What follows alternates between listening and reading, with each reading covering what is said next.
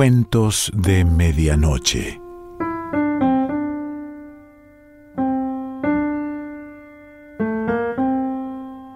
El cuento de hoy se titula Los Donguis y pertenece a Juan Rodolfo Wilcock.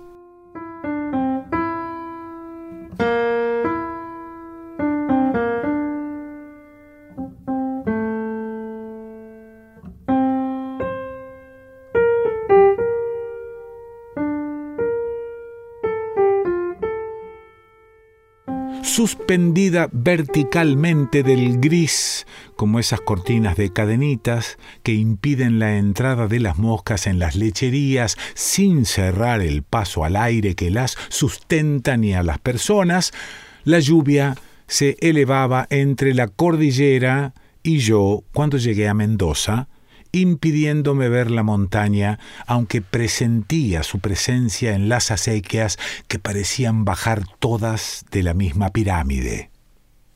Al día siguiente, por la mañana, subí a la terraza del hotel y comprobé que, efectivamente, las cumbres eran blancas bajo las aberturas del cielo entre las nubes nómades. El día del traslado me levanté antes de la aurora y me pertreché en la humedad con luz de eclipse.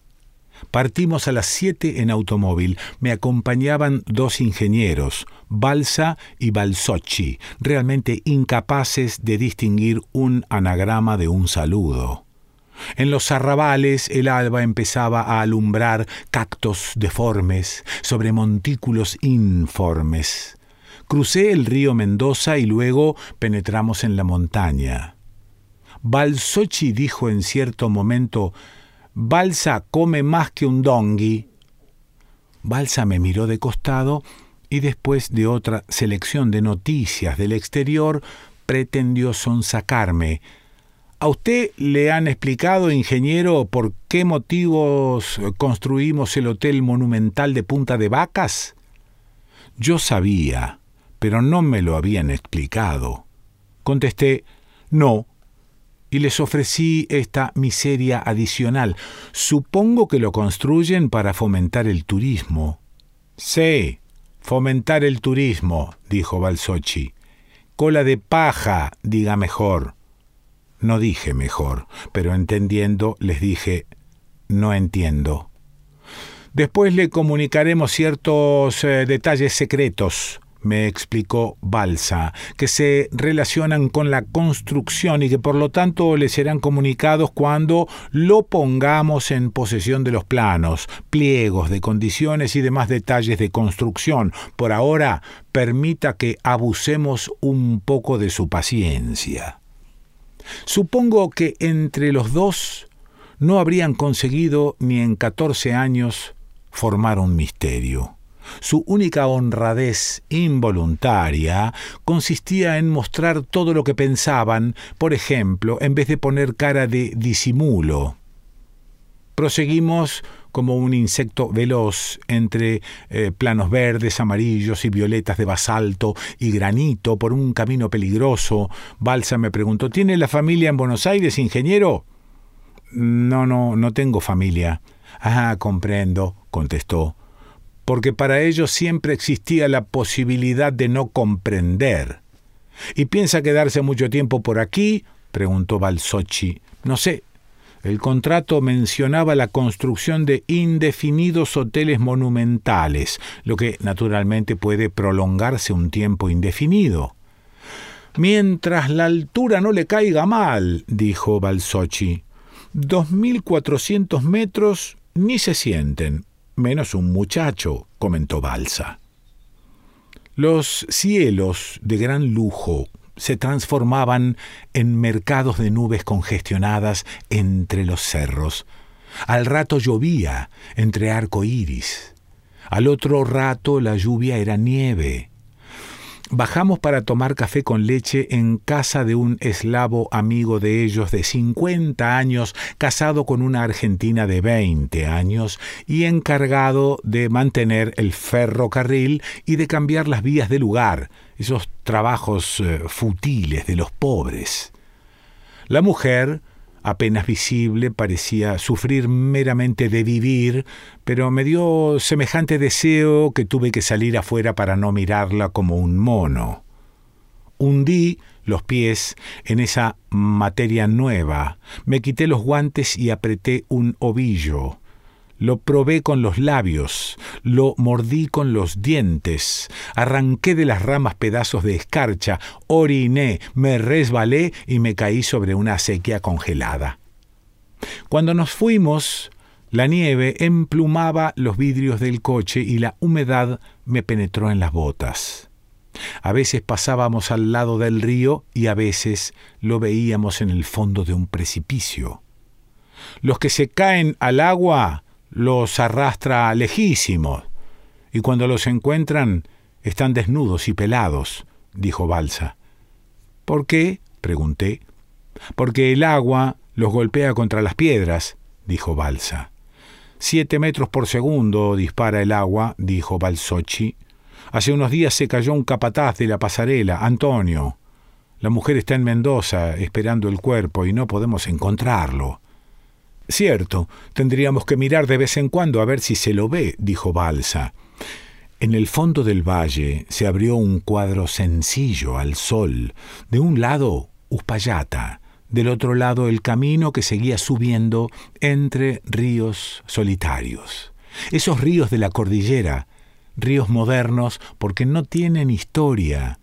A veces los escucho parados sobre una roca, bajo el cielo invisible, sin nubes ni pájaros. Tienen nombres de colores, blanco, colorado, negro. Todos vienen al valle y en verano engordan, cambian de lugar y de color, transportan cantidades increíbles de barro. Pasamos una elevación aluvional amarilla geológicamente interesante denominada Paramillo de Juan Pobre y llegamos a la obra a la hora de almorzar. No queda exactamente en Punta de Vacas, sino unos eh, dos kilómetros antes.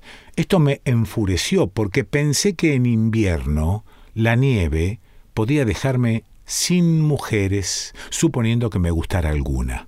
Después me tranquilicé porque comprendí que de todos modos siempre podía llegar a pie. La construcción ocupa una especie de plataforma a buena distancia de los derrumbes. El terreno es inclinado y a un lado está limitado por un arroyo que después de formar una noble cascada de siete metros cae al valle como un chorro de canilla. En este lugar todo lo que no vino sobre ruedas es basalto, pizarra, hojarilla y yuyos parecidos. Un cerro, como un serrucho colorado o el techo de una iglesia, cierra la quebrada del otro lado. El cielo es tan angosto aquí que el sol se asoma a las nueve y media y se pone a las cuatro y media, rápido, como avergonzado por el frío y el viento que van a ser el viento. ¿Cómo harán para vivir aquí las mujeres ricas de Buenos Aires, siempre tan atentas con sus peinados entre estos vientos que hacen rodar las piedras como nada? Ya las oigo decir el dolor de cabeza que les da y eso en cierto modo me alienta a terminar pronto el primer hotel y a perfeccionar un tipo de ventana sencilla que una vez abierta no se puede cerrar Dentro de unos días inauguraremos la sección provisoria si no aparece Enrique, el fastidioso. Después de almorzar, los dos ingenieros me mostraron los planos y la obra. Estaban muy satisfechos de que no interviniera en ella ningún arquitecto y habían encomendado la decoración del edificio a una marmolería de Mendoza, con la que actualmente existe un conflicto por una partida de 128 cruces destinadas a los dormitorios y cuyo tamaño no está estipulado en ningún pliego de condiciones. Las cruces enviadas son de granitit negro y un metro de alto. Yo que las concebí, insisto en colocarlas, pero Balsochi les teme. En realidad me excedí, pero hasta ahora se han dejado manejar, y exceptuando esta crónica, me cuesta entretenerme. En una de las columnas principales de hormigón del anexo para la servidumbre, conseguí intercalar, cuando la llenaban, una cámara de pelota inflada. Pero al sacar el encofrado, se veía la cámara donde había apoyado contra la madera. Hubo que rellenar el hueco con una inyección de cemento y el incidente es ahora una leyenda confusa que periódicamente provoca despidos de personal. La pelota pertenecía a Balsochi. Volvimos a la oficina y los colegas abordaron la parte secreta de mi iniciación. No tuve que simular curiosidad porque me interesaba oírselo contar a ellos.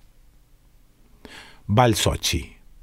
¿Usted no advirtió nada raro últimamente en Buenos Aires? Yo. No, nada. Balsa. Vamos al grano. No oyó nunca hablar de los donguis. Yo. No. ¿Qué son? Balsa. Usted habrá visto en el subterráneo de Constitución a Boedo que el tren no llega hasta la estación de Boedo porque no está terminada. Se para en una estación provisoria con piso de tablas. El túnel sigue y donde interrumpieron la excavación, el hueco está cerrado con tablas. Balsochi. Por ese hueco aparecieron los donguis. ¿Qué son? pregunté. Balsa. Eh, ahora le explico. Balsochi. Dicen que es el animal destinado a reemplazar al hombre en la tierra. Balsa. Espere que le explico. Hay unos folletos de circulación restringida y prohibida que le condensan la opinión de los sabios extranjeros y de los sabios argentinos. Yo los leí. Dicen que en distintas épocas predominaron distintos animales en el mundo, por H o por B. Ahora predomina el hombre porque tenemos muy desarrollado el sistema nervioso que le permite imponerse a los demás.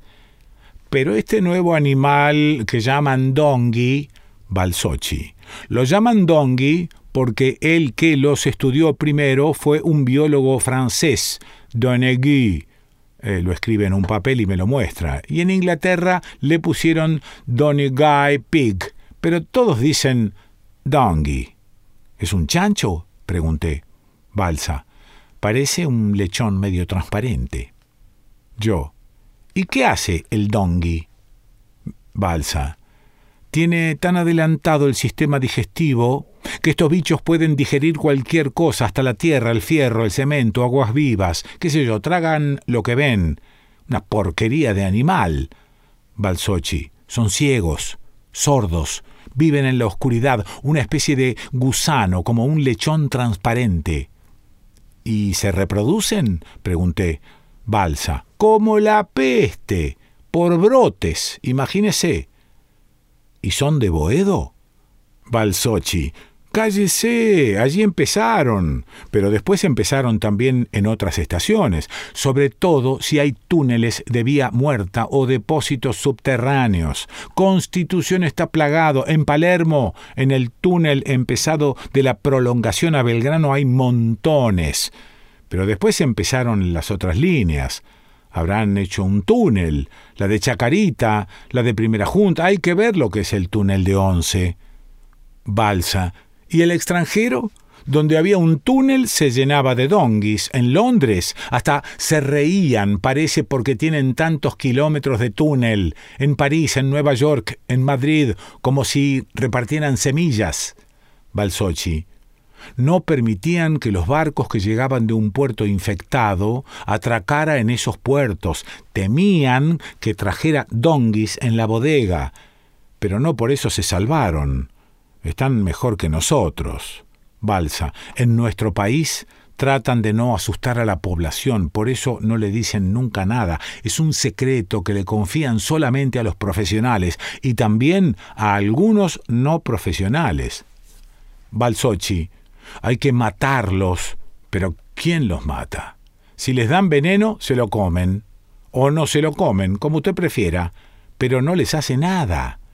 Lo comen perfectamente como cualquier otro mineral.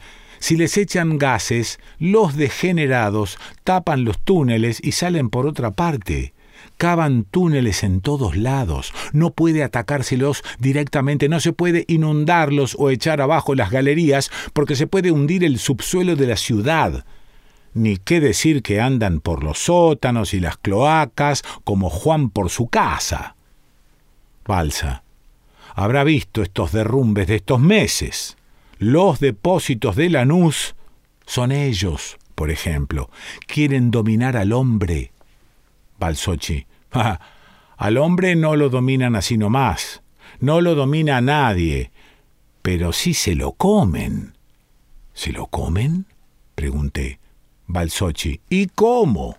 Cinco donguis se comen a una persona en un minuto. Todo los huesos, la ropa, los zapatos, los dientes, hasta la libreta de enrolamiento, si me perdona la exageración. Balsa. Les gusta. Es la comida que más les gusta. Mire qué desgracia. ¿Y hay casos comprobados? pregunté. Balsochi. ¿Casos? en una mina de carbón de Gales se comieron 550 mineros en una noche. Les taparon la salida. Balsa. En la capital se comieron una cuadrilla de ocho peones que arreglaban las vías entre Loria y Medrano. Los encerraron. Balsochi. Yo propongo que hay que inocularles una enfermedad. Balsa. Hasta ahora no hay caso. No sé cómo le van a inocular una enfermedad a un agua viva. Balsochi. Esos sabios. Supongo que el que inventó la bomba de hidrógeno contra nosotros podría inventar algo también. Unos pobres chanchitos ciegos. Los rusos, por ejemplo, que son tan inteligentes. Balsa. Sí. ¿Sabe qué están haciendo los rusos? Tratando de criar una variedad de dongui que resista la luz. Balsochi. Que se embromen ellos. Balsa. Sí, ellos pero ellos no importan, nosotros desapareceríamos. No será cierto, será un rumor como tantos. Yo no creo una palabra de lo que le dije. Balsochi. Primero pensamos resolver el problema construyendo edificios sobre pilotes, pero por una parte el gasto y por otra siempre pueden derrumbarlos de abajo. Balsa. Por eso construimos nuestros hoteles monumentales aquí, a que no socavan la cordillera. Y la gente que sabe está loca por venir. Veremos cuánto duran. Balsochi. Podrían socavar también las rocas, pero tardarían mucho, y mientras me supongo que alguien hará algo. Balsa. De todo esto ni una palabra. Total no tiene familia en Buenos Aires. Por eso nos limitamos a un mínimo de excavaciones en los cimientos y todos los hoteles proyectados ni tienen sótanos ni planta alta. El aire de Buenos Aires posee una calidad coloidal especial para la transmisión intacta de rumores falsos. En otros lugares el ambiente deforma lo que oye, pero junto al río las mentiras se transmiten con pulcritud. Cada ser humano puede inventar en sus días de extraversión rumores concretos y no requiere proclamarlos en una esquina para que se los devuelvan idénticos una semana después. Por eso, cuando me anunciaron los donguis hace unos dos años y medio, los relegué con los platos voladores pero un amigo de intereses variados que acababa de autorizarse en Europa me patentó la noticia. Desde el primer momento me fueron simpáticos y esperé quererlos. En esa época descendía parabólicamente mi interés por aquella vendedora de una sedería denominada Virginia y ascendía el subsiguiente por la negrita Colette. Mi desvinculación de Virginia solía adquirir forma de noche en el Parque Lesama, aunque su estupidez prolongaba indecorosamente el proceso. Una de esas noches en que más sufrí de ver sufrir, nos acariciábamos en esa escalera doble que abarca unos depósitos excavados en la barranca del parque donde guardan sus herramientas los jardineros. La puerta de uno de estos depósitos estaba abierta. En el hueco oscuro vi de repente ocho o diez donguis nerviosos que no se atrevían a salir por un poquito de luz de mala muerte. Eran los primeros que veía. Me acerqué con Virginia y se los mostré. Virginia llevaba puesta una pollera clara estampada con grandes macetas de crisantemos. La recuerdo porque se desmayó de espanto en mis brazos y por suerte paró de llorar por primera vez esa noche. La llevé desmayada hacia la puerta abierta y la tiré adentro. La boca de los donguis es un cilindro cubierto de dientes córneos en todo su interior y tritura mediante movimientos helicoidales. Miré con curiosidad espontánea en la oscuridad se distinguía la pollera de crisantemos y sobre ella el movimiento epiléptico de las vastas babosas en masticación. Me fui casi asqueado, pero contento. Al salir del parque, cantaba. Ese parque solitario y húmedo, con estatuas rotas y mil vulgaridades modernas para ignorantes, con flores como estrellas y una sola fuente buena. Allí me deshice de Colette, de una polaca que me prestó el dinero en la moto, de una menorcita indigna de confianza y finalmente de Rosa, adormeciéndolas con un caramelo especial, pero la rosa llegó en cierto momento a excitarme tanto que perpetré la temeridad de darle el número de teléfono y aunque juró destruir el papelito y aprenderlo de memoria, y lo hizo, una vez su hermano la vio llamar y se fijó en el número que marcaba de modo que poco después de su desaparición apareció Enrique y empezó a fastidiar. Por eso acepté este trabajo renunciando provisoriamente a toda diversión, como los reyes prehistóricos que debían pasar cuarenta días de ayuno en la montaña. De ese voto de castidad me distraigo a mi manera resolviendo jeroglíficos y preparando cosas para Enrique. La pasarela sobre el río Mendoza, por ejemplo, solo era cuando vine una vía de esas que esparció el aluvión del treinta y tantos, el que retorció los puentes y un cable tendido a un costado a la altura de la mano para sostenerse. De allí se cayó un tal Antonio, y con ese pretexto hice retirar el cable y colocar en su lugar un caño largo que en cada punta va enganchado en un poste. Ahora es más fácil sostenerse cuando uno cruza y cuando cruza otro, desenganchar el caño. Otras distracciones podrían ser cuando hace frío encender con un fósforo los arbustos que rodean las carpas de los peones porque son tan resinosos que arden solos. Esa mañana vi glaciares, inexplicablemente sucios, y encontré flores negras, las primeras que veo. Como no había tierra, sino solamente piedras sueltas y filosas, me interesó ver las raíces. La flor medía cinco centímetros más o menos, pero apartando las piedras, desenterré unos dos metros de tallo blando que se perdía entre los cascotes como un cordón negro y liso. Pensé que seguiría así, unos cien metros más, y me dio un poco de asco. Otra vez vi un cielo negro sobre la nieve fosforescente porque absorbía toda la luz de la luna.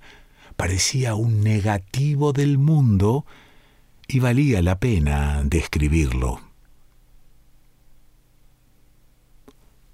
Juan Rodolfo Wilcock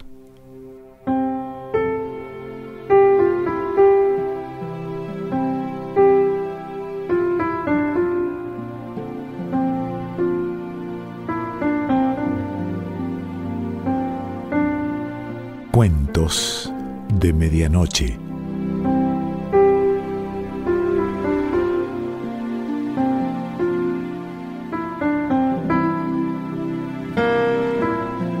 Selección Pancho Mondino. Idea y lectura Quique Pessoa.